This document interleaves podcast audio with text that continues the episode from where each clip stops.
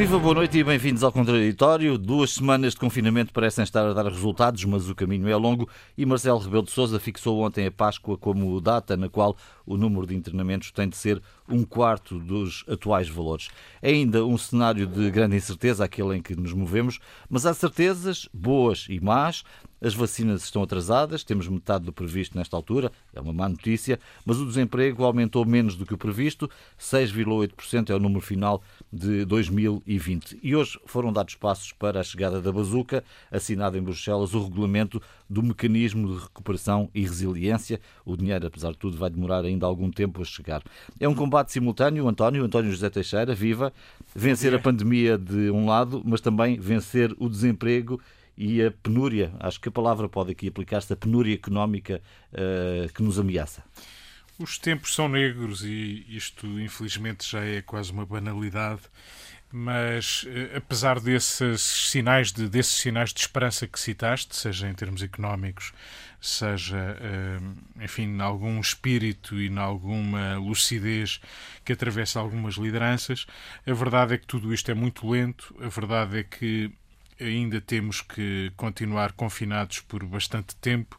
A verdade é que a pandemia ainda tem levado o melhor, apesar de todas as esperanças que as vacinas, que eh, eh, alguma regulação financeira tem permitido acalentar. Podia ser pior. Eh, o ano podia ter terminado pior em termos económicos, ficou aquém, eh, digamos, desse pior, mas não deixa de ser muito mau. E não é apenas eh, Portugal, país frágil e que não é, desse ponto de vista, muito resiliente, talvez às vezes até nos surpreenda por ser mais do que esperávamos, mas quando olhamos, por exemplo, para o Reino Unido e vemos que o PIB do Reino Unido caiu em 2020 quase 10%, 9,9%, segundo as estatísticas britânicas, é o pior, eh, o pior resultado desde o século XVIII, desde 1709, a altura em que houve um inverno gelado que, eh, que deixou tudo por terra e congelou também, também a economia.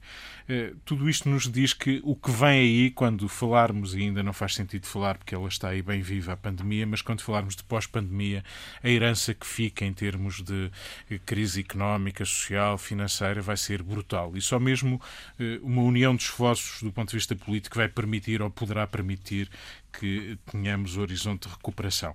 Para já, em Portugal, a pandemia, ainda apesar da inflexão daquela curva, eh, daquela ascensão vertical que a pandemia levava, como ontem o Primeiro-Ministro, que foi bastante, eh, eh, bastante realista, ia dizer pessimista, mas bastante realista sobre a nossa situação, até parece que Marcelo Rebelo de Sousa desta vez era um pouco mais esperançoso. Julgo que nenhum deles está muito esperançado. Nós ainda temos, para citar os dados que ontem ouvimos, 960 casos por 100 mil habitantes nos últimos 14 dias. Isto diz bem que, apesar de estarmos, a curva estar a descer, mas ela está muito elevada e, portanto, eh, no padrão que é traçado, a situação é ainda extremamente grave, é a expressão utilizada. Isso quer dizer que o desconfinamento não está no horizonte. Fevereiro e março serão meses de desconfinamento garantido. E, portanto, o que temos pela frente é apelos à disciplina, ao autocontrole, termos eh, muito rigor naquilo que é o nosso comportamento social eh, e depois, ainda por cima, não, as vacinas também não ajudam. Isto é, a produção de vacinas está aquém daquilo que tinha sido prometido. Nós, neste trimestre, recebemos menos de metade daquilo que eh, era pressuposto contarmos, o que quer dizer que a vacinação vai demorar mais tempo, eh, mesmo que haja a esperança que em abril, como o Presidente dizia ontem, possamos recuperar algum caminho se produção o permitir. A juntar a isto, multiplicam-se as variantes, não é? Eh, eh, e, portanto, o, o, vírus vai assumindo novas, novas configurações e, portanto, tudo isto não ajuda. Isto para dizer que temos um calvário longo para percorrer. Eh, só será possível, e eu acho que pelo menos essa ideia que o professor Carmo Gomes deixou relativamente a uns patamares, linhas verdes, vermelhas, como lhes queiramos chamar, que o Presidente da República concretizou na sua comunicação ao país de ontem, dizendo que uh, temos que deixar os contágios abaixo dos 2 mil, temos que reduzir em um quarto os internamentos e aqueles que estão em unidades de cuidados intensivos.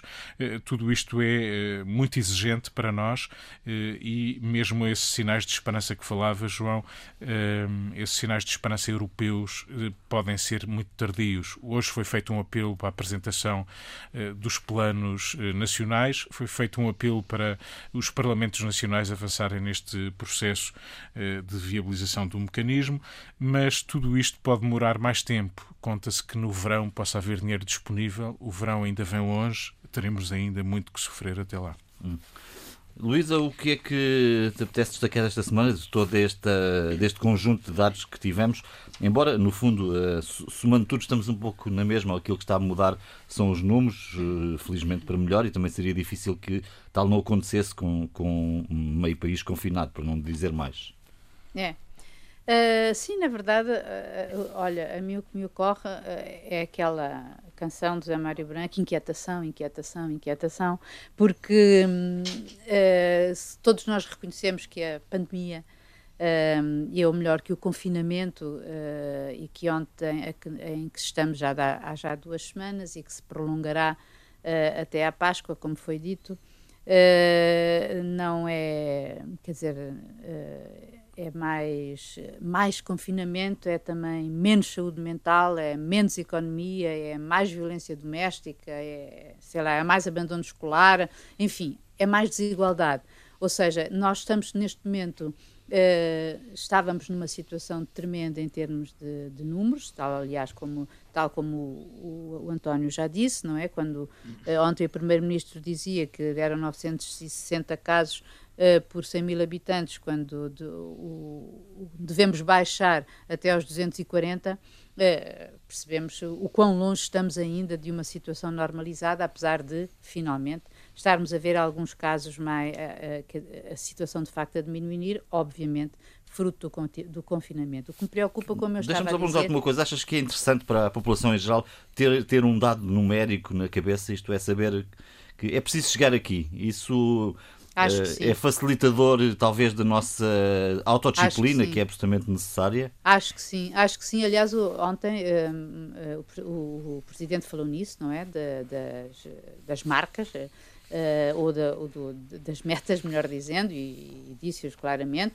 os tais uh, 2 mil uh, internamentos, uh, casos, etc e acho que isto e acho que as pessoas quando vão vendo já não de uma forma diária mas quando vão vendo os números uh, acho que isso ajuda as pessoas a sentirem por um lado se as coisas estão a melhorar mas por outro também te, e acho que isso ajuda a nosse disciplina isso estou inteiramente de acordo.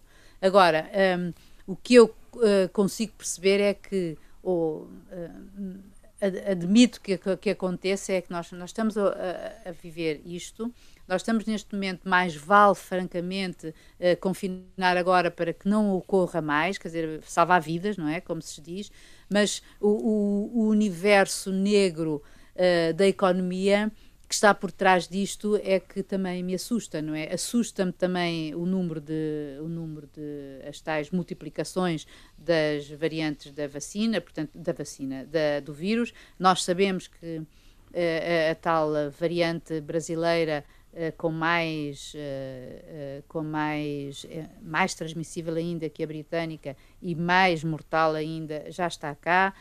Neste momento contida, nós não sabemos como é, que, como é que isto vai ser e, portanto, temo que, em termos até de saúde mental, isto começa a ficar, daqui a um tempo, isto começa a ficar realmente complicado. Depois, em termos de vacinas, um, ehm, nós, enfim, os, os, dados já os disseste, e o António também.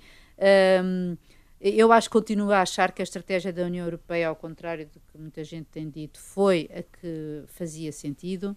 Uh, e, e, embora se possa considerar que eu se, pode ter sido ingênua, uh, como alguns, entre aspas, claro, uh, como alguns qualificaram a sua estratégia ao ter dado dinheiro, para, nomeadamente à, ao laboratório da AstraZeneca, para a empresa, para desenvolver vacinas, a vacina, depois não recebeu na devida, na devida proporção. eu recordo que, na verdade, os suspeitas da União Europeia de que poderiam ter sido desviadas vacinas foram ontem confirmadas pelo primeiro-ministro checo, que diz que recebeu uh, ele e mais três outros ministros que não nomeou uh, ofertas uh, de vacinas pela AstraZeneca se pagassem mais 50, se pagassem 50% à cabeça. E, obviamente, fazessem um pré-pagamento também. Obviamente, segundo ele disse, isto foi através do intermediário, situado aonde? No Dubai, que é engraçado. O Dubai está neste momento a promover uhum. o turismo uh, o turismo de vacinas, não é? Uma semana com um pacote de vacinas, uma semana não, mais tempo, com um pacote de vacinas incluído. Por isso, tudo isto é. Hum, é, é da old fashion, é a velha maneira de funcionar que continua e que nos invade este mundo. Agora, em relação ao resto, eu acho que era bom também uh, pensar em Portugal, quer dizer, não só do ponto de vista económico, mas também de um ponto de vista político, porque nós ainda uh, hoje de manhã ouvimos Rui Rio propor o adiamento das eleições autárquicas por dois meses. Luís, eu ia uh, propor causa... que fizéssemos uma segunda ronda exatamente sobre, ah, okay. sobre essa matéria, embora, embora talvez bem. breve, então... mas falarmos sobre, sobre a plausibilidade de adiar ou não as autárquicas. Deixávamos, Raul, também essa para essa, esse tema para, para a nossa conversa mais à frente, mas para já relevar também estes sinais que tivemos durante a semana relativamente ao combate à pandemia, às ajudas que vêm de fora e a esse proteger que temos de proteger as pessoas e a economia. São as desigualdades a crescerem, a afirmarem-se. Esta semana é claro que eh, quanto mais a pandemia avança, mais nos apercebemos que a pandemia não é igual para todos, eh, não é democrática, eh, e a ingenuidade da Europa que eh, o povo costuma dizer que quem paga adiantado é mal servido. E repara, João, em 150 milhões de vacinas administradas no mundo, na União Europeia foram apenas administrados 19 milhões. Isto, a União Europeia é um grande bloco. É portanto, aquilo que a Luísa disse, eu não concordo, ou seja, a estratégia da, da, União Europeia mostra de facto que a União Europeia tem um problema endémico que é não tem poder. Falta poder, poder político, poder de afirmação. É evidente que me dirão, mas se Portugal não tivesse na União Europeia não teria as vacinas que vai ter ou que tem. Uh, provavelmente era verdade. Agora, a questão põe-se a nível da União Europeia. E depois as desigualdades crescem, ou seja, uh, aqueles que, que têm acesso a meios tecnológicos, aqueles que têm acesso a meios financeiros de poupança ou não, o que está a acontecer em Portugal, e obviamente quero falar sobretudo Portugal, é muito preocupante. E isso ficou ontem muito evidente nas declarações tanto do Primeiro-Ministro como do Presidente da República. aliás, notei que há provavelmente um bicho a contaminar a relação entre ambos, mas isso a política eu acredito que se acabará por resolver. Agora, a cautela excessiva de António Costa, nós sabemos que ele é um otimista, dito muitas vezes irritante, a sua falta de, de, vontade ou até de condições, admito, para uh, dar um horizonte de esperança aos portugueses, um confinamento que está a ser longo e que naturalmente vai cansar as pessoas. E o Governo e o Presidente da República têm que ter isso em consideração. Eu penso que apesar de tudo, ontem Marcelo Rebelo Sousa foi diferente, uh, deu uma data, deu a Páscoa como um horizonte possível para termos um, um progressivo desconfinamento, mas repara, há pequenos exemplos que se vão notando.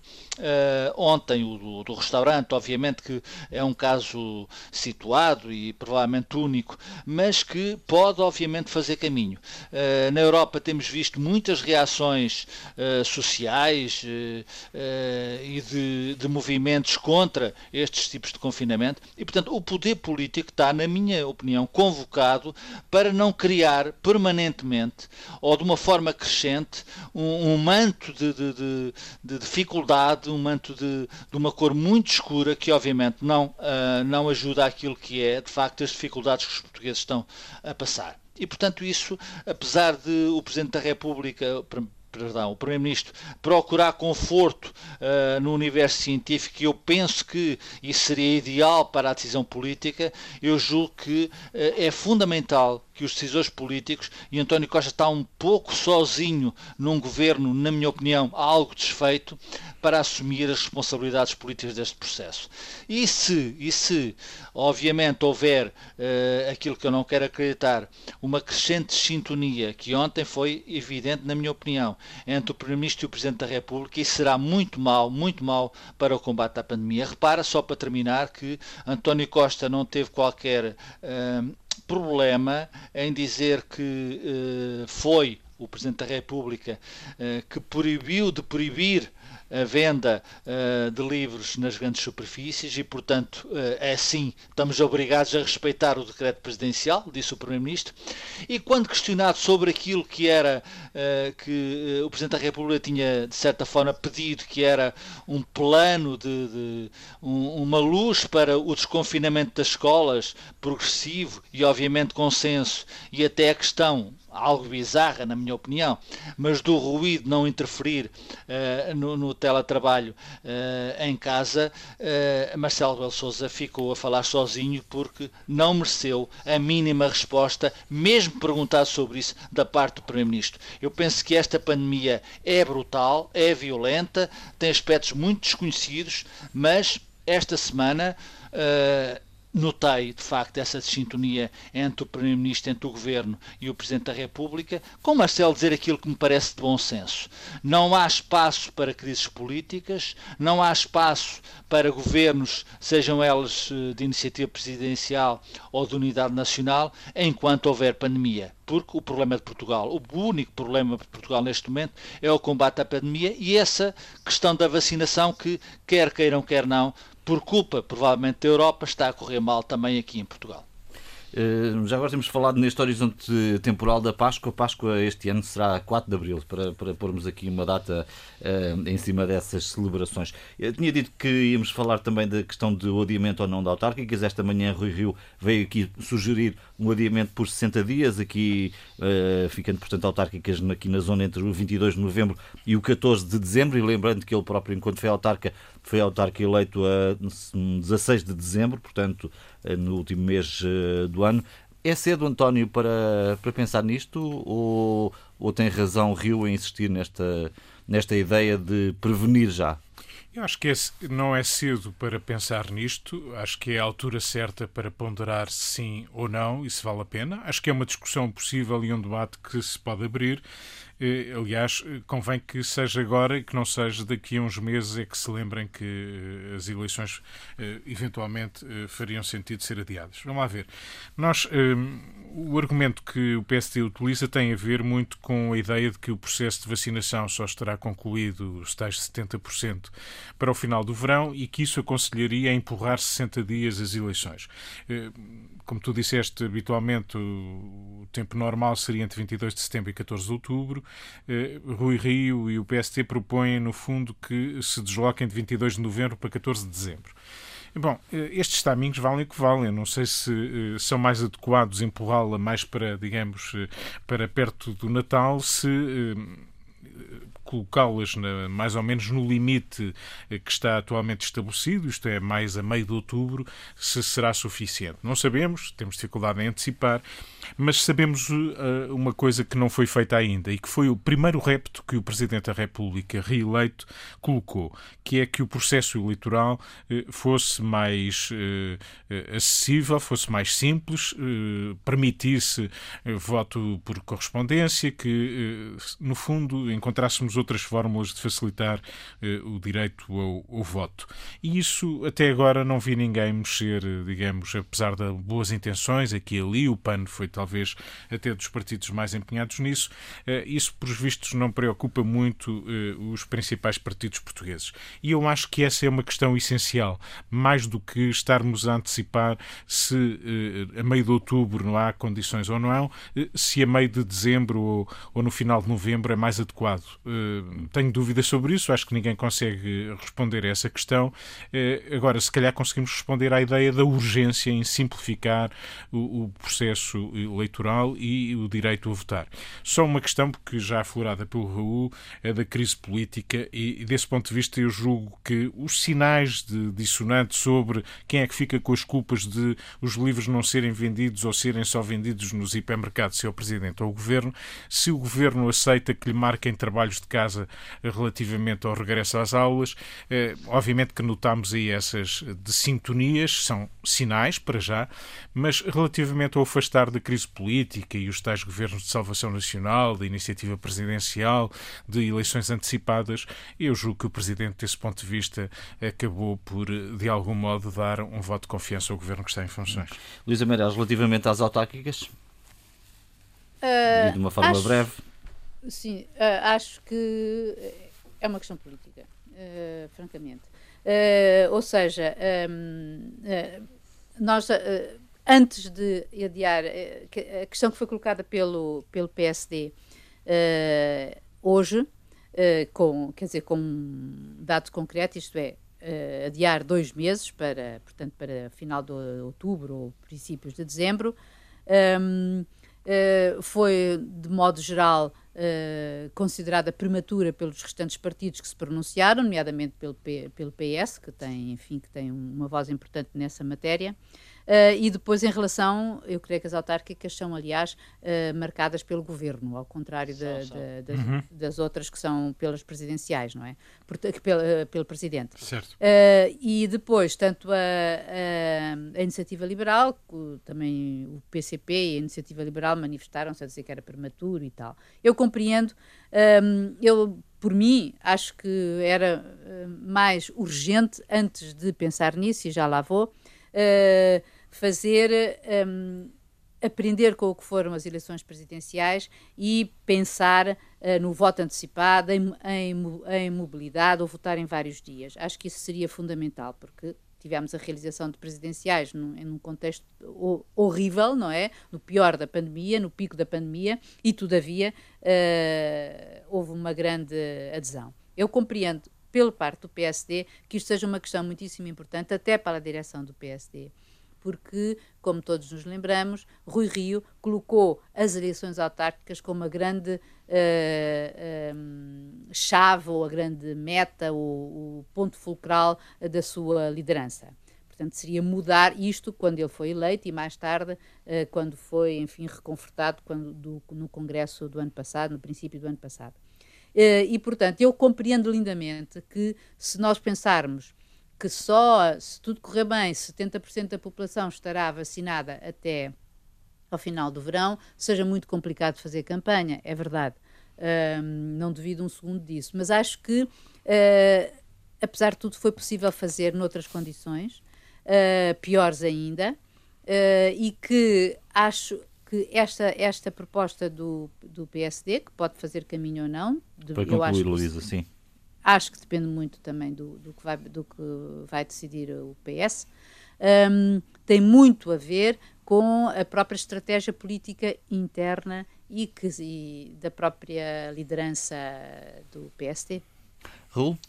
Eu acho que faz sentido, faz sentido porque não se pode comparar uh, eleições autárquicas com eleições presidenciais. Uh, são coisas absolutamente distintas em termos uh, de formato e de forma. Ou seja, as eleições presidenciais realizaram-se em condições muito adversas, mas houve debates televisivos, quer dizer, houve, houve campanha, houve debate, houve divergência, porque era possível, dado eram sete candidatos ao cargo e, portanto, isso é, é, possível fazer através dos meios que hoje estão ao serviço de, das comunidades. Não não imaginemos 308 uh, eleições feitas pela televisão. É absolutamente impossível. Portanto, quer dizer, se a população estiver vacinada, estiver uh, vacinada a 70% até ao fim do verão, fim do verão é setembro, outubro.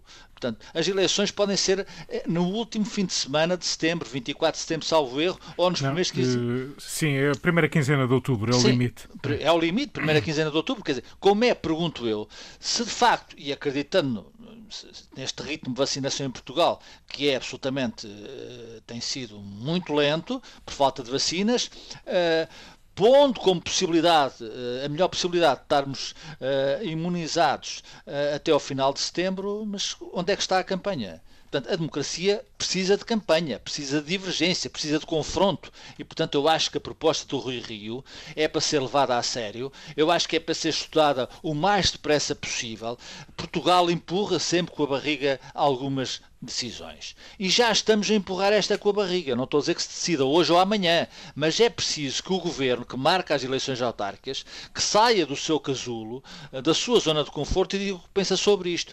Sob pena, de facto, de aliás termos um, um, caldo político que pode redundar em alguma, alguma instabilidade política, porque temos também simultaneamente o Orçamento de Estado a ser discutido em condições muito particulares, ou seja, vamos ver como é que vai evoluir a economia, se não vai haver algum conflito social durante Espero que não, durante estes confinamentos. Portanto, eu acho que a proposta do Rui Rio, eh, mais ajustada, menos ajustada, não é bizarra, faz sentido e eu penso que o Governo devia levar a sério esta proposta do líder da oposição. Ou seja, é preciso nas eleições autárquicas que haja campanha, campanha de rua, campanha, campanha pessoal, campanha presencial, ou seja, as pessoas discutirem com, com, com, com as, as pessoas que vão votar. Não é possível estarmos eh, na televisão a fazer 308 debates sobre milhares e milhares de candidatos. Isso, obviamente, é absolutamente impossível e, portanto, eu espero que o Governo dê uma resposta atempada a esta, a esta sugestão do Dr. Rio.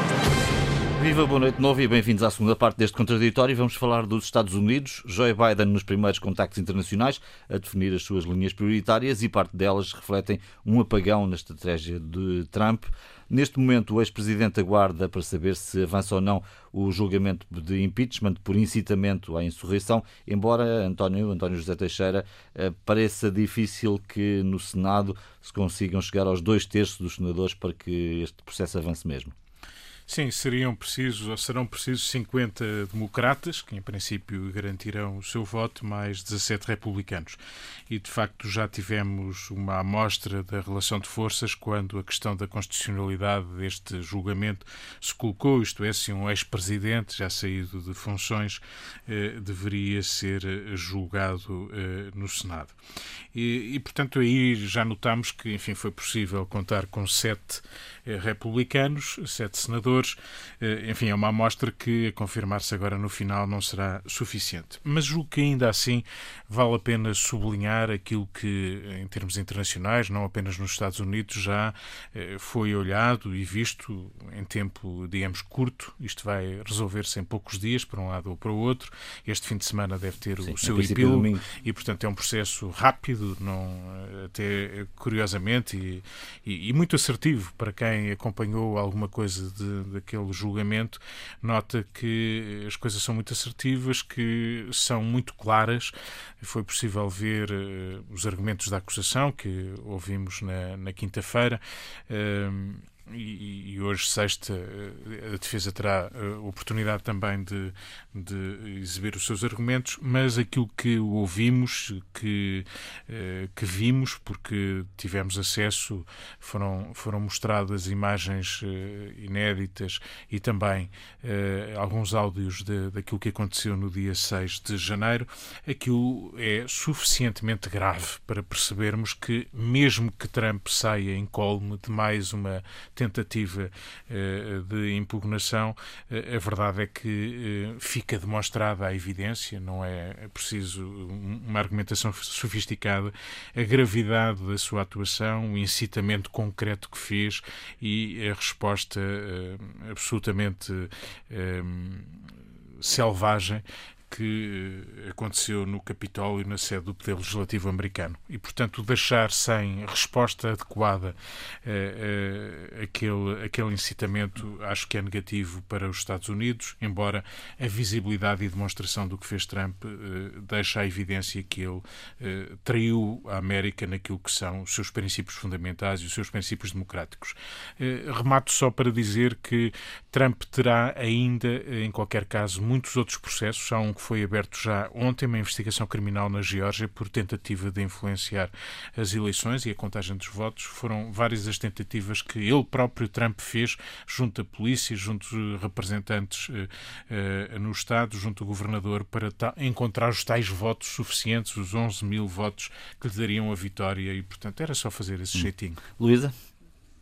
Uh, eu acho que, lamentavelmente, eu acho que Trump, Trump vai ser uh, absolvido, quer dizer, não vai ser possível uh, condená-lo, porque faltam efetivamente, faltará o quórum necessário para, para essa votação. E abunda o calculismo, não é? E abunda o calculismo. E é sobretudo aí o Partido Republicano ainda não se definiu, ainda não sabe como é que vai resolver o seu próprio problema Trump. As sondagens indicam que só 11% dos votantes de Trump é que defendem a sua condenação e o, e o, e o, partido, e o Partido Republicano anda à procura eh, de qual será o melhor caminho, se é eventualmente continuar a seguir aquela linha sem Trump ou, com, ou contando com Trump eventualmente daqui a um tempo. Uh, ou não, não é? Ou havendo outros pequenos exemplares ou mínimo, ou mini modelos de Trump. Uh, eu penso que eh, tal como já foi dito, uh, é preciso condenar Trump para salvar a América, porque para ter um, para ter um presidente que in, incita uh, uma, um, um, conjunto de pessoas para irem ao Capitólio, protestar e lutarem como se estivessem no inferno, dizendo palavras textuais, e juntando a isso aqueles vídeos, eu vi alguns deles que foram divulgados pelos online dos jornais norte-americanos, os tais inéditos, eh, em que eles berravam morte, enforcam, enforquem Mike Pence, que é, que é, é o vice-presidente Trump, portanto, num delírio completo, além de, obviamente, toda a gente se ter apercebido que eles também queriam fazer o mesmo à Nancy Pelosi, não é? A, a líder democrata.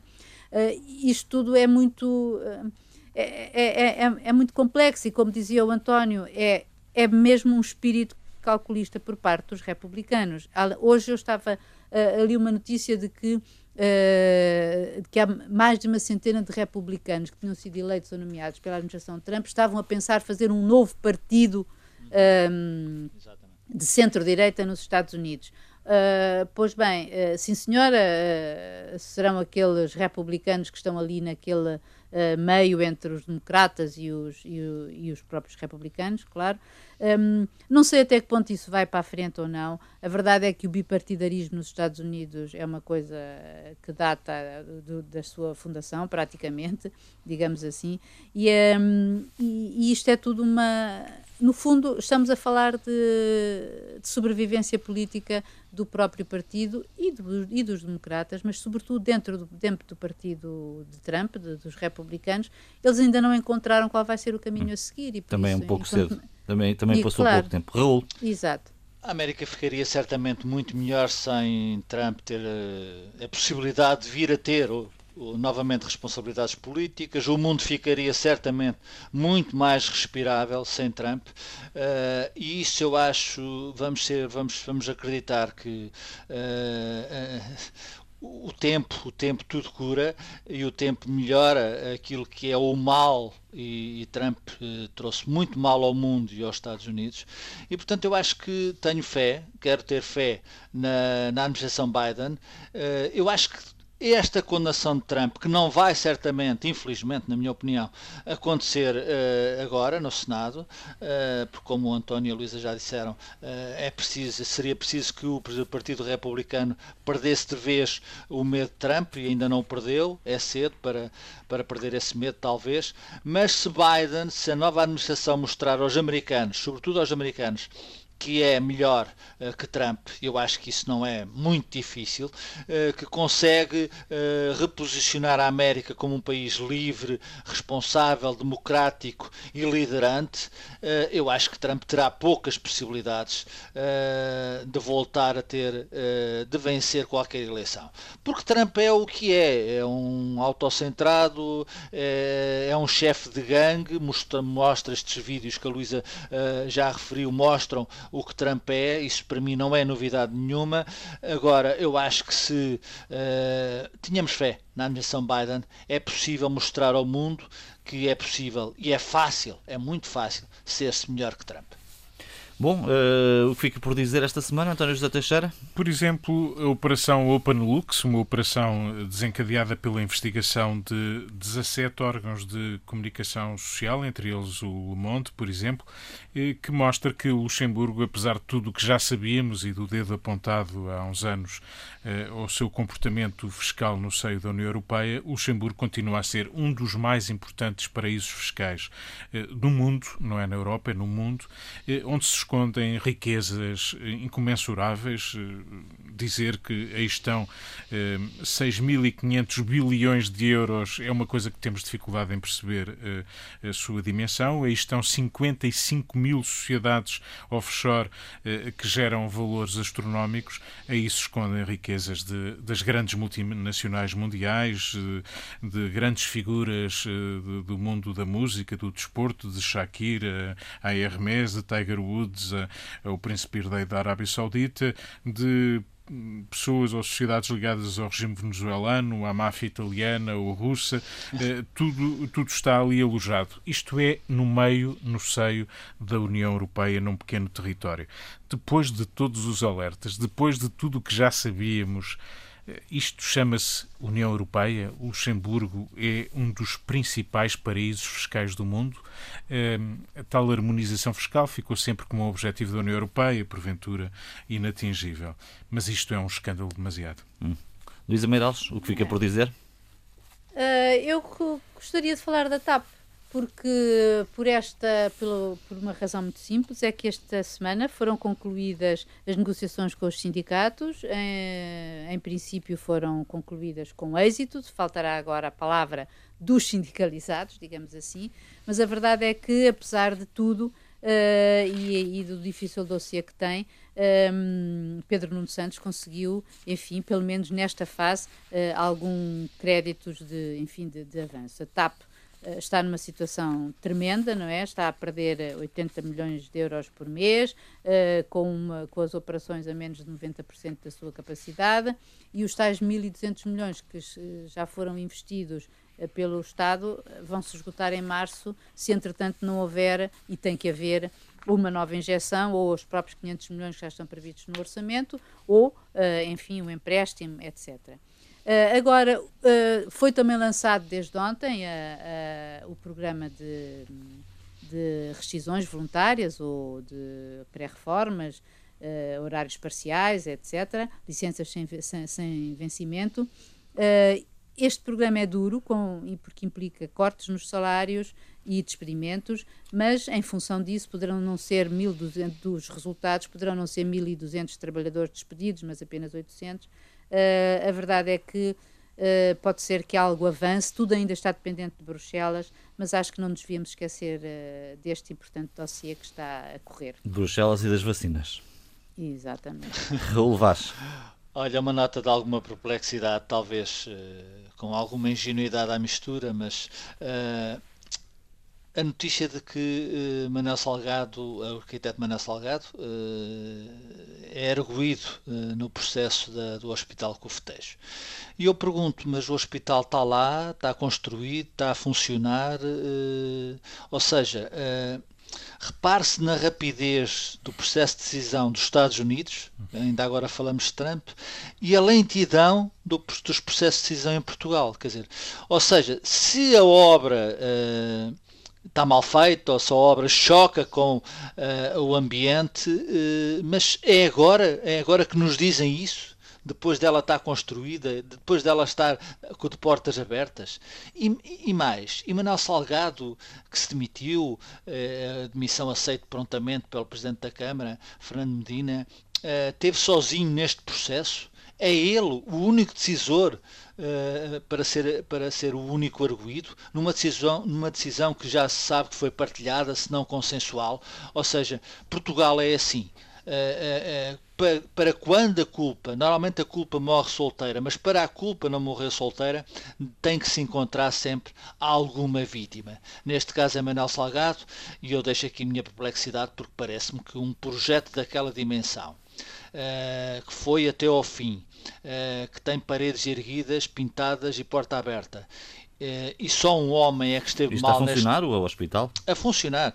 E só um homem, só um homem, obviamente, com poder de decisão, era o arquiteto, a presidente da, da, da Sociedade de, da Câmara da, da Arquitetura, do, desse projeto, da aprovação de projetos, mas só um homem é que está envolvido uh, nesta decisão uh, aparentemente uh, mal, mal construída e mal feita. Não me parece.